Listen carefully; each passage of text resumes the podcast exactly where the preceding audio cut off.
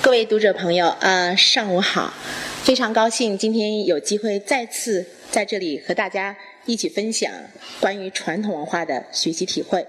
嗯，我记得第一次来羊城学堂应该是二零一五年，到今天已经是四年了。那么这四年，呃，我的工作和生活其实都发生了蛮大的变化。最重要的一个变化是，我原来只有一个孩子，现在是两个孩子，所以。在这个过程中，我的研究和关注的重点，可以说这几年尤为关注传统文化里边的家庭教育问题。嗯，我想今天的这个分享呢，不是什么很前沿的研究，更多的是我自己在读书的过程中，我的一些体会、一些心得。也许有些体会和心得，可能还不是那么的成熟，但是我想代表了我的一些思考。尤其是作为一个呃家里有青春期的孩子，同时又有一个两岁的幼儿的这样的一个母亲的思考，我想可能也是读者朋友们也经常在家庭教育中可能会要面对的一些问题。嗯，我的这个题目是这个家庭教育向传统借智慧。为什么有这样一个题目呢？我们知道呢，家庭教育的问题。很多人都会特别关注西方的家庭教育理念，但是呢，事实上，作为中国人，毫无疑问，不管你用多么先进的家庭教育理论，你都离不开传统文化的影响。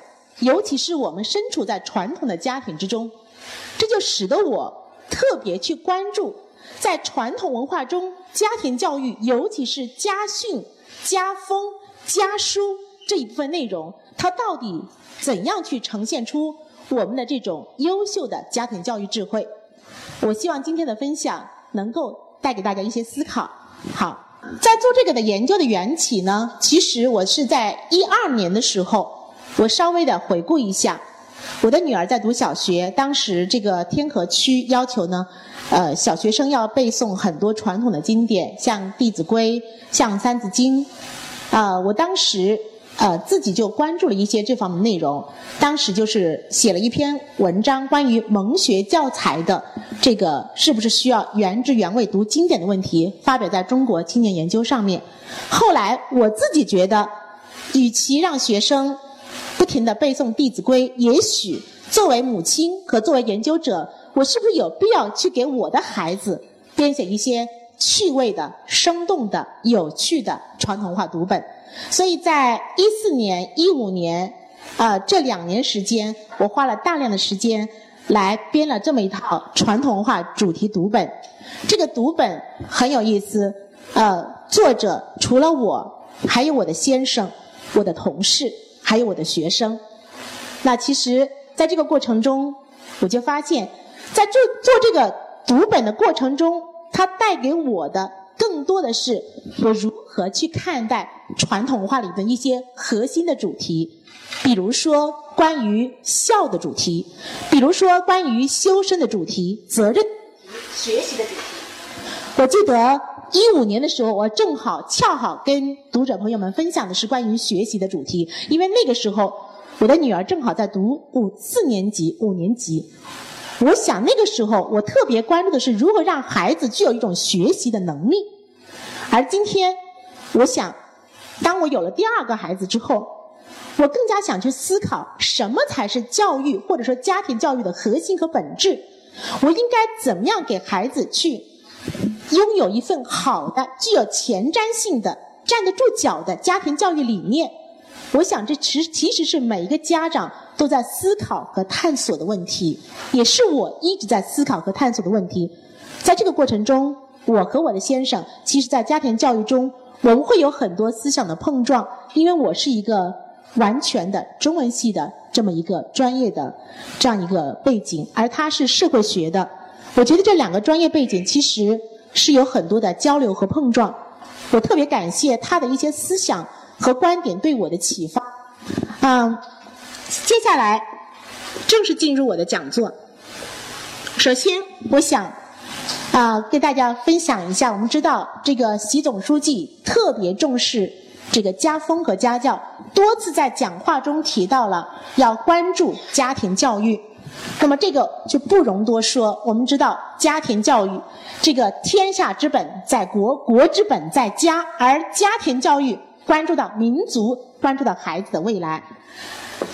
在讲这个之前，我记得去年我在中山大学南方学院也是讲这个题目，当时是给这个嗯公务员里边的司法系统的公务员做，因为当时在座的几乎全都是男同志。那么我的家庭教育更多偏向的是，在这个讲座的主题里边，更多的偏向是父亲的教育作用，因为传统文化里边我们也知道，其实这个家庭教育，父亲从来都是主角和中心，而是到了今天，我们发现我们父亲的作用好像似乎有些缺失了，或者说在这个传播的过程中，我们发现好像似乎。家庭教育更多的跟妈妈的关系更重大一点。那么，我希望我的这个讲座能够给大家分享我的一些思考和体会。那么，当时在年底的时候，去年年底，我们知道有一个新东方负责人叫俞敏洪的，是不是？他说了一段非常雷人的言论。其实这段言论呢，有些其实也不是完全没有道理，但是他说出来却让很多人。不敢苟同，他就说：“他说，如果中国所有女生找男人的标准都是这个男人会背唐诗宋词，那全中国所有的男人都会把唐诗宋词背得滚瓜烂熟。如果说所有的女生都说中国男人就是要他赚钱，至于他良心好不好，那么所有的我不管，那么所有的中国的男人都会变得良心不好。”他说：“由此他得出结论，他说什么呢？”他说：“这个中国女性的堕落导致整个中国的堕落。”这个是在他的一次一个一次这样的一个讲座中，然后他得出的结论认为，这个教育就是要靠女人，靠母亲。那么，当他此番言论被公布之后呢，应该说一片哗然。于是他在他自己的这个。微博上面发了一发了一个类似于致歉的说明，但是这个说明很有意思。他说：“今天我某个论坛上阐释衡量评价方向决定了教育的方向这一论点时，用了女人找男人的标准做例子。由于没有表述好，引起了广大网友的误解，在此深表歉意。我想表达的真正意思是一个国家的女性的水平，就代表了国家的水平。”女性素质高，母亲素质高，就能够教育出高素质的孩子。男性也被女性的价值观所引导。女性如果追求知性生活，男性一定会变得更智慧。女性如果眼里只有钱，男性就会拼命去挣钱，忽视了精神的修炼。女性强则男人强，国家强。这个观点，我想可能年年底的时候，应该有不少的网友是有所关注的。我相信，我们说把家庭教育这口锅完全压在女性身上，或者说母亲身上，我说女人不答应，男人也不会答应的。好，那么因此，这使得我更加思考，在传统文化中，父亲这个角色，或者在家庭教育中，男性，或者说我们的父亲。到底他承担了什么样的作用？当然，我们说，至于母亲的作用，可能在这个讲座里边不是我的重点，因为我们知道，我我也可以在别的地方来专门来阐释。好，今天我将围绕下面三个问题：第一，现代家庭教育有问题；第二，传统家庭教育是有借鉴；第三，如何做一名智慧型的父母？好。现代家庭教育的问题，我想其实不容置疑。很多的媒体还有文章都在分享我们的家庭教育的问题。其中我们说到呢，这个家庭教育里面最重要的就是讲到关于家教。其实这个家教，我们经常说，哎，这孩子家教非常好，哎，这个孩子家教不行，家教不行就决定了他生活或者说他人生的底色。所以我们说，包括人民日报都多次发文说，这个家庭教育才是孩子这个人生的关键。由此可见，全社会都认识到，在孩子教育问题上，学校教育、社会教育都只是其中的一部分，家庭教育才是重中之重。好，那么讲。到家庭教育的时候呢，我们会发现什么是家庭教育？在我们今天的家庭教育里边，我们的重点和核心似乎更多的关注的是，比如说小升初、中考、高考。那这个是不是家庭教育的重点，或者说它的主要和关键？其实。家庭教育，尤其是家教，我们知道重点不应该是在考试与分数，而应该是在成人的教育。成人的教育这一点，在传统文化里边表现的尤其明显。我会发现，不论是四书五经科举考试的内容，还是同盟学习的《三字经》《千家诗》《千字文》，还有唐诗宋词，它的最重要的核心命题就是如何让我们学会做一个人。一个什么样的人？一个能够安心的人，能够把心有处安放的人。所以啊，传统文化里边，我们最重要的哲学命题就是学以成人。而今天我们知道，学校教育更多的是科学的教育、知识的教育，或者说专业的教育。而这些教育当然是非常重要，但是这些教育它比较少关注我们孩子。内在的人的成长，而这一部分由谁来承担呢？毫无疑问是家庭。但是在现有的家庭教育中，我们知道，大部分的家庭教育其实成为了学校教育的。我们用“帮凶”这个词有点贬义，但至少也部分的说明了我们家庭教育和学校教育在内容上重合的太多。孩子回到家，父母问的第一句话是：“考试怎么样？”分数怎么样？我想大部分的母亲和父亲都不能免俗。哎，小升初到了，我们应该报点什么班？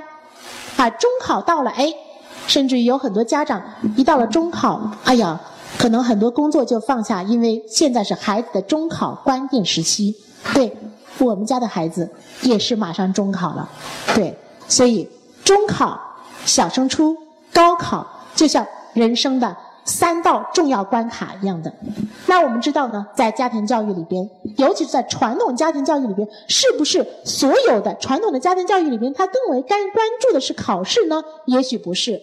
好，我们来看一下，我们说稍微简单的说一下，说简单的说一下，我们说现在的家庭教育更多的是一种重才轻德的教育。那么第二个呢是什么呢？是父权缺位的教育。如果大家回忆一下，会有一个很有意思的发现：在过去，你们说家里孩子最怕谁呀？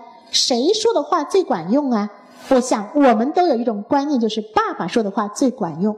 但是今天，你们说谁管谁说的话最管用啊？大部分问我妈去，问我妈去，是不是？家庭教育的大权，扎扎实实的落在了。柔弱的母亲的肩上，这个我想是母亲不愿意看到的，也是父亲不愿意看到的。好，那么还有一个就是什么呢？是脱离生活的教育。我简单的来说，首先关于重才重才轻德的，现在的考试或者说现在的这种升学，以及现在我们对于孩子的这个人生的关注，读书期间我们关注的是是不是读的。重点重点中学，重点九八五的大学，等工作了以后，我们关注的是在什么单位工作，工资多少，用这个来衡量这个家庭教育的成功与否。比如说吧，市面上一些流行的比较好的家庭教育书籍，比如说《好妈妈胜过好老师》，我相信好多人好多的年轻的妈妈是读过的，是不是？还有什么哈佛女孩谁谁谁，是不是？之类的，大家可以看到，之所以他们的父母或者他们能出书的最重要的标准，是因为他们有了一个牛娃考上了名牌大学。所以那天我女儿说：“妈妈，她说我看来必须要考个好大学，才有可能让你后半辈子怎么样？你的你的研究才有可能有发挥的空间，否则的话，谁来看你的书呢？”我说那是那是对了。他说最好是我和弟弟一个人北大，一个人清华。他说那你就火了。我说那是。所以由此可见，我们说成功的教育，我们建立的成功，在今天的社会里边，其实很多时候就到考上名牌大学就打止了。至于这个孩子大学之后他未来的人生怎么样，其实我们并不关注了。我们认为考上那个九八五，考上那个北大清华，考上那个美国的什么什么名牌大学，他的家庭教育就是成功的，这是今天的标准。这个标准应该说影响了很多无数的家庭，在我们的观念中潜移默化。好，那么第二个是父权缺位的教育。我不得不说，在现代中国家庭教育中，随着女性的受教育的程度越来越高，那么女性一方面步入职场。成为职场中的佼佼者。另一方面，他在家庭教育中承担了应该说至关重要的角色。哪些角色呢？我们经常说，妈妈们可以数一数啊：全能型的科任老师、语文老师、数学老师、英语老师，还有其他各个科目的老师，同时还兼各个补习班的班主任。你要调课啊，对不对？那还有呢，后勤部长是不是？那还有德育老师是不是？总之，妈妈是十项全能。那么这个时候，我们知道，大部分的家庭里面，可能爸爸呢确实工作比较忙，社会对男性的工作或者职业的要求，确实他的要求会更大，他需要更多的精力花在工作上。那么这个时候，我们经常会有一种宣传说，在中国式的家庭里面，是隐形的爸爸、焦虑的妈妈、不听话的孩子。这个在人民日报里边，好像曾经就有一篇这样的文章。好。妈妈们很少有不焦虑的，因为妈妈们了解的越多，越了解小升初，越了解中考，越就不可能淡定，是不是？那爸爸们往往他保持一定距离，反而不容易焦虑。好，甚至于还有更更更这个具有杀伤力的词语，叫什么呢？叫丧偶式育儿。这个词我觉得有点儿。有点儿过了，是不是啊？有点过了。这一切都说明呢，似乎在家庭教育中，父亲真的他的他的作用没有得到凸显，或者说没有得到体现吗？或者说，在现代的家庭教育中，父亲到底如何来发挥他的作用？在他繁忙的工作之余，也许我们在传统的家庭教育里面能找到一些借鉴。好。所以，包括前一段时间、前几年的《爸爸去哪儿》那个节目很火，好，包括还有一个节目叫什么？叫《超人妈妈》。《超人妈妈》里边都是选了一些 比较有名的演艺界的，然后一边带孩子，然后呢一边呢工作。这个是叫何洁吧？是不是？这个叫什么？这个啊，张柏芝是不是？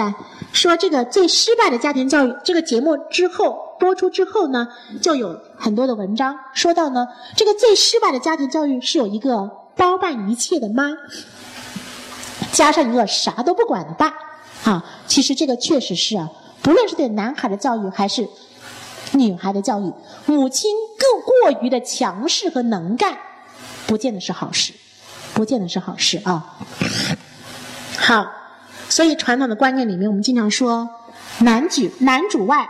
女主内管孩子往往是妈妈的事情，然后呢，男人呢就是负责挣钱，这个好像是传统的观念。好，那么第第三个，我们说传这个家庭教育里面，现代家庭教育里面是远离生活的教育。我经常遇到，包括我的家人，经常会这么说啊，像我们家里会说，哎，你以前爸爸妈妈也没怎么教你啊，你不是也很好吗？你不是也读到博士吗？你不是也什么都不错吗？他说：“为什么你现在在你的家庭教育里边，你讲那么多道理，然后需要那么样关注？”我说：“真不一样了。在过去几十年的家庭教育里，我们，发现生活即教育。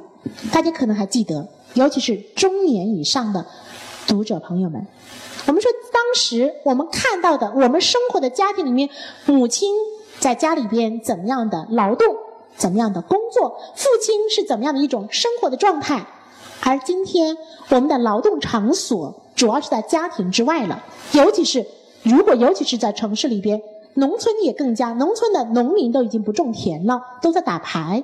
我们知道，现在好多农村的农民要么出去打工，父母不在家；那么在家的就是在打牌。那可想，孩子们看到的父辈或者说长辈，他们呈现出的在家庭中的一种状况是怎么样的呢？不是工作。是休闲，是休息，是不是？而且尤其在小家庭中，我们知道工作了一天，你说难道还不让我看个电视吗？看个足球赛吗？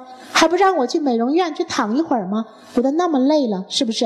所以孩子们所接受到的家庭教育中的父母的形象，不像是以前的那种劳作的形象、工作的形象，而是一种休闲的形象、娱乐的形象。而在家庭教育中，我们知道家庭的场所也不再是学习的场所了。我们现在学习，孩子们的学习是在补习班，是不是？那么回到家一般都是十点多以后就是睡觉了，是不是？甚至于一家人吃饭在一起的时间都不多，所以这个时候其实不是给我们的家庭教育带来了便利，恰好是带来了更大的困难和阻碍。我们知道，最好的教育是生活。非常有名的一位教育家是陶行知先生，曾经说过：“生活即教育。”而今天，我们的生活没法提供孩子以好的教育，而我们的教育又远离我们的生活。我们往往要通过文学作品、通过课本、通过语文书、通过政治书来告诉我们一些生活中非常简单、浅显、明白的道理。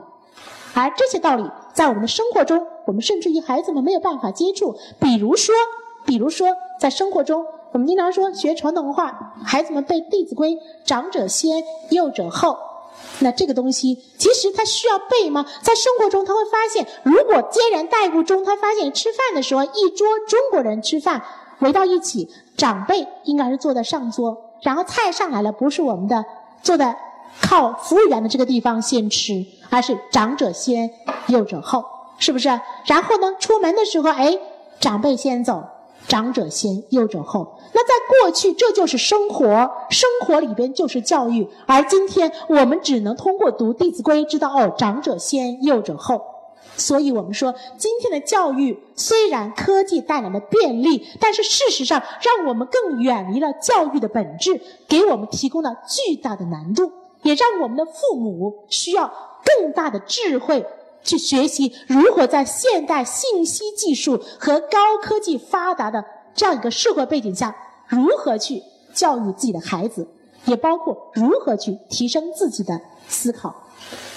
好，这是我说的关于家庭教育里边，我们说当代家庭教育一些基本的问题。我的重点是第二部分和第三部分。那么我们说传统家庭教育有借鉴，在这个问题上边，其实也是我有经过多年的一些思考，尤其是呢，我翻阅的这个一些文献，对我的启发和影响非常大。那么说到传统家庭教育，大家也其实会有很多很多的一些感觉，比如说一些宗族的祠堂，比如说一些我们说的比较比较老的建筑上面有一些对联。包括一些我们说的，我们经常说的一些文本上面，都会给我们一种感觉：传统的家庭教育到底它的核心是什么？其实我们发现，无论是你参观不同的家族的那些祠堂或者一些故宅，你会发现都有一个非常鲜明的印象，那就是什么？就是他的家庭教育就是什么？极善。这一点非常重要，好像这看起来是一个非常形而上的东西，但是落实到传统的家庭教育上，它在形而下的生活的方方面面无处不在。所以我们说，在传统家庭教育里边，无论是蒙学里边的针对普通百姓的这种平民的家庭教育，还是士大夫阶层的，像我们说的宰相的家训，包括帝王的家训，像李世民的帝范。给他儿子的，是不是？像这样的家训，他都贯穿了一个自始至终的核心主题，那就是行善积德。哎，这一点特别有意思，这个对我来说是非常震撼的，因为我过去关注的主要是先秦的文本，因为家庭教育这方面我关注的比较多的清代的以及清末的文本，我发现这条线自始至终没有断过，所以我会发现，其实这句话。很多人都非常熟悉，“积善之家必有余庆，积不善之家必有余殃。”那这句话其实来自于什么呢？就是来自于我们说的《周易》。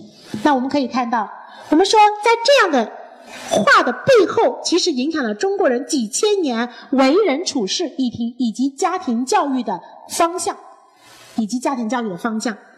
好，所以在说到家庭教育的时候，也许文字可以给我们一些解释。比如说“教”这个字怎么解释呢？在古代的文本中，它这么解释：“教”是上所施，下所效也。所以“教”和“孝”是不是同音字啊？它是同音的。孝就是模仿。什么是家庭教育？不是讲道理，是模仿来的。所以我们有个词叫言传身教。我们今天特别喜欢，哎，那个每天跟孩子讲道理，孩子特反感，是不是？然后呢，专家讲道理也没用，是不是？孩子靠的是什么？靠的是直觉。哎，妈，你讲那么道理，你为什么做不到啊？那爸，你讲的道理头头是道，你做到了吗？他虽然不敢说，但他心里就这么想，是不是？所以我们说，什么是教？在这个汉字中就传的教就是一种模仿。那么教孝，我们知道学字可以读成学，是不是啊？那么学也是一种通过模仿来学习的。所以学又跟觉悟的觉是同音字，教孝学还有觉，你会发现。孩子通过模仿父母获得一种学习，通过学习获得一种觉悟，在这个过程中就成就了他的人生底色，这便是家庭教育。那么，家庭教育里边教育的“育”字，古人说的非常好，他说：“养子使作善也。”哎，不是说要他怎么样成才，是做善。这个“善”字当然也包括成才了，对不对？我们说。这个司马光有个才德论，才德和才从来都是相辅相成的。有德而无才，那也没用啊，对不对？有才而无德，那容易祸害社会。所以我们培养孩子，从来都是把德才兼备作为我们的目标。好，那么在这个地方，我们会发现，经常会有这样的一些对联：忠厚传家久，诗书。继世长，忠厚是一种品德。诗书就是告诉我们要读书，所以在传统的家庭教育里边，读书、读书、读书。不过那个读书，尤其是我们讲到的一些宰相家训、士大夫家训里面的读书，和平民的蒙学读本里面的读书是不一样的。我们经常说读书，我们经常说这个传统话里读书，我们经常会有一个就是那个劝学诗。书中自有黄金谷，书中自有颜如玉，对不对？似乎觉得，哎呀，古人读书就是为什么？头悬梁，锥刺股，就为了怎么样？一朝这个吗？一朝怎么样？取得功名就怎么样？飞黄腾达，是不是？其实那样的劝学不是给士大夫阶层，也就是说，不是给中国古代中层以上的子弟的，是给谁呢？给贫寒子弟的。而今天我们在学习传统文化的家教文化的时候，我们很容易一说到《三字经》《弟子规》《千家诗》这些文本，大家要注意的是，它是一种普及和通俗的文本，它适合给普通的老百姓没有多少文化的。而这不代表中国传统家教文化的核心和主流。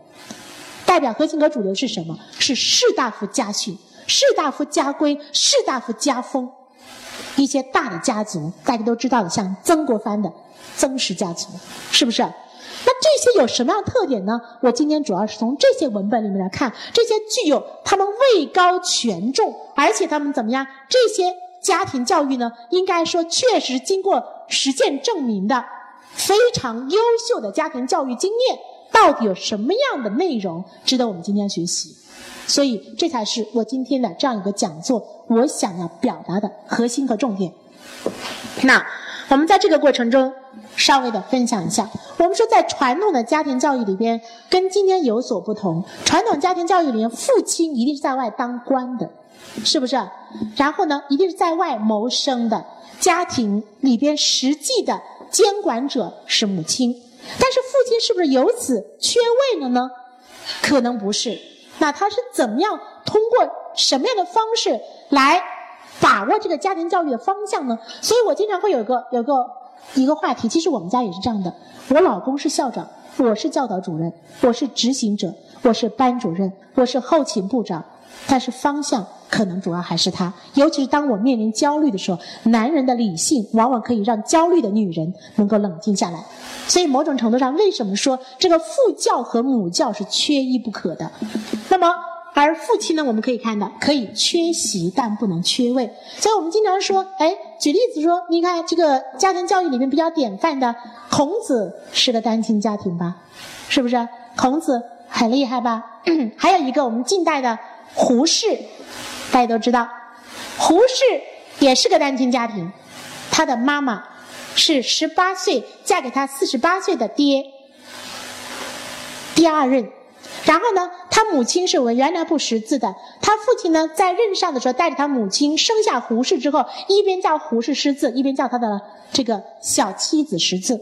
三年之后死了，然后胡适的母亲带着胡适回到了胡适父亲的老家。而这个时候，他的老家胡适的父亲的第一任夫人生的儿子两个，这两个儿子的年龄比他的年轻的母亲还要大，而且还有儿媳妇。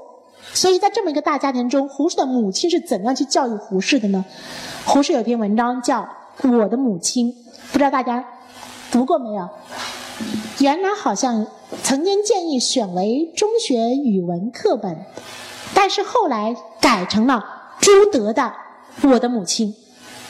这两个《我的母亲》有必要在。如果有机会，下一次讲座中可以来分享一下这两个母亲身上所具有的不同的又共同的教育智慧。胡适的母亲是一个非常传统的传统文化浸润的母亲，她在这个《我的母亲》的细节里面写到，她说每当她犯错了，母亲大清早总是坐在她的床头，抹着眼泪。当她醒来之后，她的母亲呢就会隶数她哪些不对，要她改正。并且最后总会忘不了说一句话，他说：“你要记住你的父亲，我平生只认得他一个好人，你不要跌了他的骨，就是不要丢他的份。”所以在胡适的整个的幼年时期或者说童年时期，父亲虽然没有陪伴在身边，但是父亲的这个角色是生活在母亲的口中。所以我们可以看到，这是一个非常有趣的现象啊。好，那么在讲到讲到这个传统家庭教育智慧的时候，其实一个非常重要的方面，我会特别要分享的是，在传统家庭教育里边，我觉得应该是可以区分为两个层面，就像我刚才说的，一个是平民的阶层，包括我们的劝学诗、神童诗、文学故事。汉语、俗语、成语、蒙学读物，也比如说我们的一些这个蒙学读物，蒙学读物最有名的是什么？其实家喻户晓的就是二十四孝，在过去，所以鲁迅不是还写了一篇文章吗？是不是？他特反感这二十四孝，因为想到这个郭巨蛮儿。对吧？他就想这个很吓人，所以那个二十四孝的故事其实就是一种一种蒙学读物，让这个不识字的这个家里的佣人，他都可以通过图画书来了解，这就是传播一种传统的孝道。当然，这种孝道文化其实并不是最核心的孝道观念，它反而是种普及了甚至于异化了的孝道观念，这不是我们今天要学习的方向。所以我们说，传统文化里面其实分为很多层面的，而另外第二个层面其实就是什么？是士大夫、王侯将相阶层他们的这种家训或者家教文化，主要是分布在哪里呢？分布在家训一些有名的家训、家规、家书中。这是我今天要分享的，尤其是其中几部非常有代表性的，一个是清代的张英、张廷玉父子的《父子宰相家训》，一个是呢曾国藩家书，一个是梁启超家书，一个叫傅雷家书。我为什么选这么一条线呢？很有意思，因为张英、张廷玉父子的宰相家训，曾国藩非常推崇。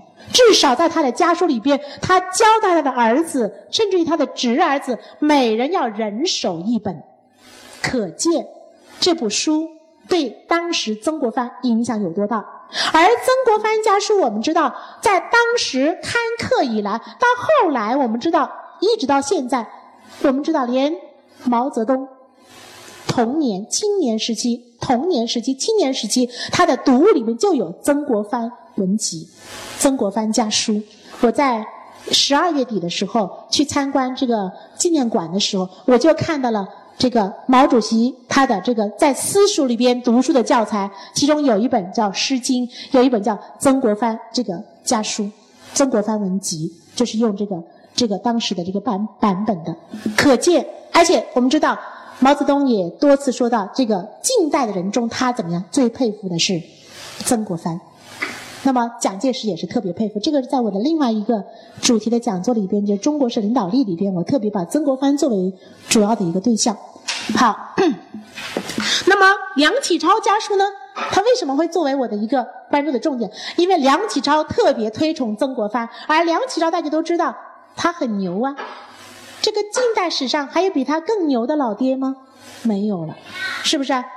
他这么多九个子女吧，是不是？个个都是牛人呐，对吧？而且你通过他的家书，对我们今天的启发非常大。这么一个有学问、有见地，然后有高度又接地气的老爹，实在是太讨孩子喜欢了。而这个恰好是中国式父亲要学习的。好。那么这个是这一个，那么当然《傅雷家书》我为什么要说呢？《傅雷家书》是初中的必读书目，是吧？大手牵小手牵大手，所以好多时候学校会要求把大家带回去亲子共读，而且还要写读书笔记。所以《傅雷家书》是现代应该说是一部卓有影响的家书。好。